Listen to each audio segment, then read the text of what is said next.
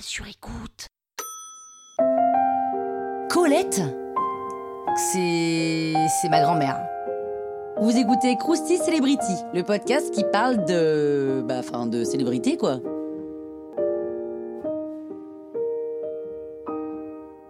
Oh, quand même Colette, ça devrait vous dire quelque chose Sidonie Gabrielle Colette naît le 28 janvier 1873 à Saint-Sauveur-en-Puisay, en Bourgogne.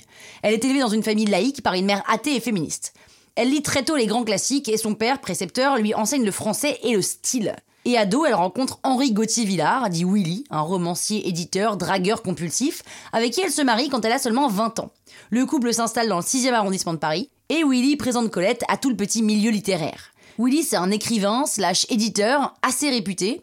Son fonctionnement, c'est d'avoir des prêts de plumes qui lui écrivent ses romans, qu'il signe en son nom, Willy.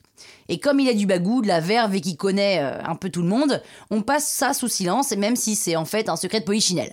Et un jour, alors que Willy n'a plus un sou, il demande à Colette de tenter d'écrire quelque chose. Colette s'y met, elle s'inspire de sa jeunesse et écrit Claudine à l'école. Willy trouve pas son roman terrible terrible, mais parce qu'il a plus un rond, il le propose quand même à un éditeur qui lui le trouve fantastique. Claudine à l'école est un énorme carton. S'en suivent Claudine à Paris, Claudine en ménage, etc. etc. Bref, il y a 5 tomes. Un peu comme les Martines, mais en plus subversif et plus libéré sexuellement. C'est un énorme succès et les cols Claudine, vous savez, ces cols blancs d'écolière, deviennent la nouvelle mode. Mais Colette, si elle participe à la promotion du livre, n'est pas pour le grand public celle qui les a écrits.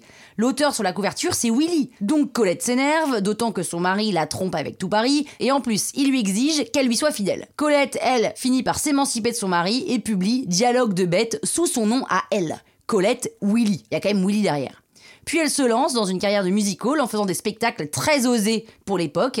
Elle se dénude et parle ouvertement de sexe, et certains de ses spectacles sont parfois interdits.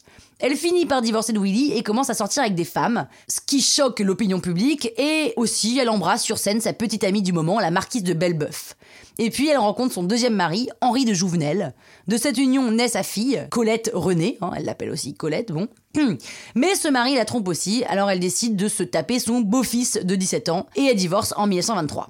Entre-temps, elle continue d'écrire et d'adapter ses romans au théâtre. Elle se marie ensuite avec Maurice Goudquet, son dernier époux. En 1945, elle est élue à l'unanimité à l'Académie Goncourt et en devient la première femme présidente 4 ans plus tard. Colette passe la fin de ses jours auprès de son dernier mari et décède en 1954.